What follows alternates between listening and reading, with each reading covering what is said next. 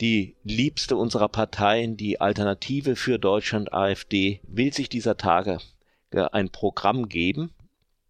Und es ist bereits viel zu hören von einer ja, Ausrichtung gegen dieses große Problem Islam in Deutschland. Vor allen Dingen in Niederbayern hat man tief in den Koran geschaut wohl und da einiges gefunden.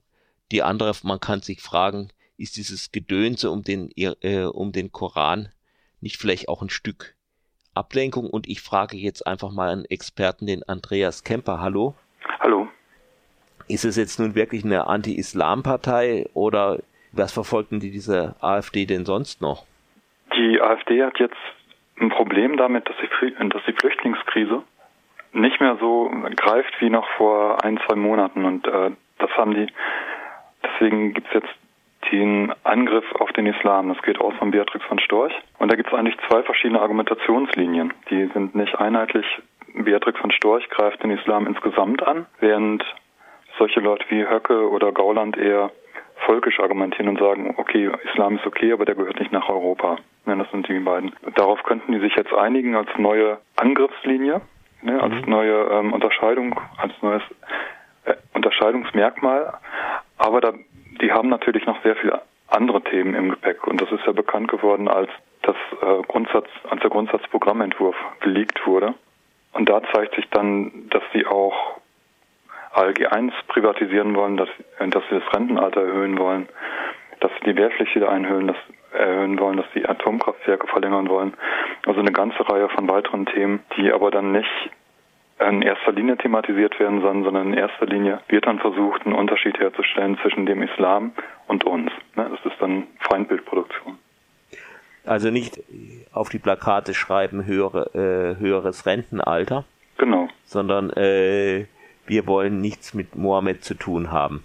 Genau. Äh, wird sich denn äh, dieses äh, Programm soll ja dann, glaube ich, am 30. verabschiedet werden. Ist es schon irgendwie klar, äh, wie das jetzt nun endgültig aussehen wird? nee, das ist überhaupt nicht klar. Es gibt jetzt ein, das Papier mit den Änderungsanträgen, das sind, glaube ich, 1460 Seiten. Wenn man jetzt davon ausgeht, dass ähm, jeder Änderungsbeitrag zwei Seiten umfasst, dann hat man da ungefähr 700 Änderungsanträge. Ich weiß überhaupt nicht, wie die das machen wollen in den zwei Tagen. Zumal die auch alle sehr streitlustig sind.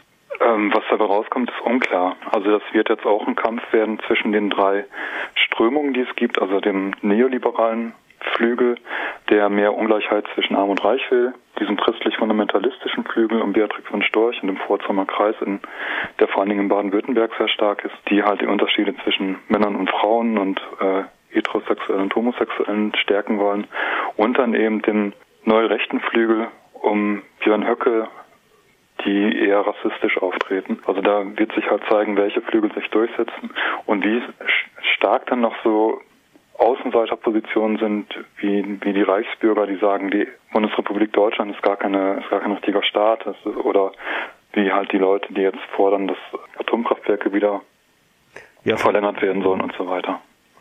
Mhm.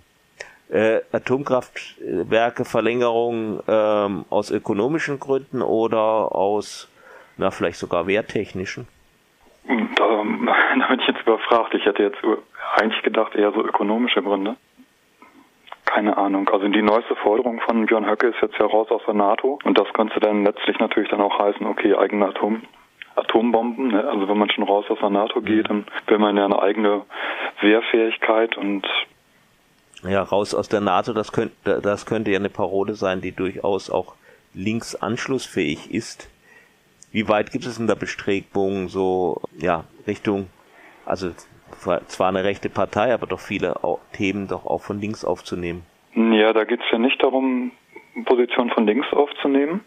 Also sowas hat die NPD ja auch immer schon gefordert. Das geht eher gegen Amerika, das ist quasi ein Anti-Amerikanismus, der sich dann gegen die als multikulturelle Gesellschaft wahrgenommene Vereinigten Staaten äh, richten, die wo gesagt wird, das ist gar kein richtiger Staat, es ist halt ein, Staat, also ein Völkermischmasch und davon müssen wir uns trennen. Das war ja auch der Grund für die Spaltung der AfD. Das sind ja Bernd Lucke und Hans-Olaf Henkel und die Leute sind ja rausgeflogen, weil die zu sehr, also zu pro-amerikanisch waren. Und Also damit hat das eher zu tun, dass er gesagt wird, raus aus der NATO und eher eine Hinwendung zu Putin. Aber eigentlich geht es darum, ein Reich der Mitte, also Deutschland als eigenständige Nation, als eigenständiger, äh, als eigenständiges deutsches Reich wieder auferstehen zu lassen. Früher waren ja mal äh, Rechten, also pro-amerikanisch waren sie eigentlich nie, aber sie waren ja mal dezidiert äh, anti-sowjetisch, aber auch anti-russisch. Das war ja nie so ganz geschieden. Wie ist denn das zu diesem Wandel gekommen?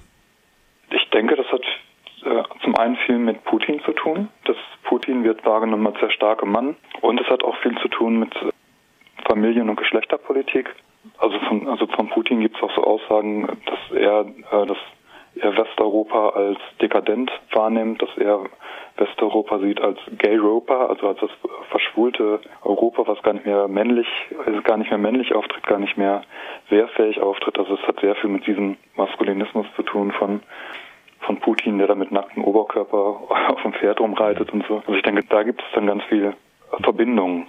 So gleichzeitig gibt es ja eine Destabilisierungspolitik von Putin. Also es werden rechte Parteien halt in Europa finanziert und äh, unterstützt. Und natürlich, also Gauland ist da auch wichtig. Also Gauland hat eine Politik, die zurückgeht auf Bismarck. Und Bismarck hat damals auch gesagt, wir müssen halt uns Russland zuwenden und als Partei der Mitte quasi auftreten.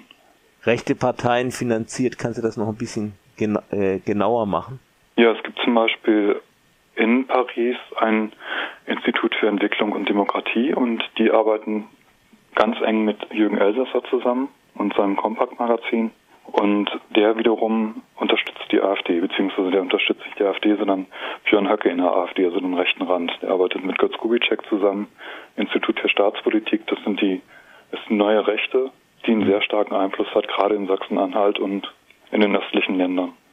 Das ist das eine. Dann gibt es natürlich auch zum Beispiel einen Kredit von einer russischen Staatsbank für den Front National und, und so weiter.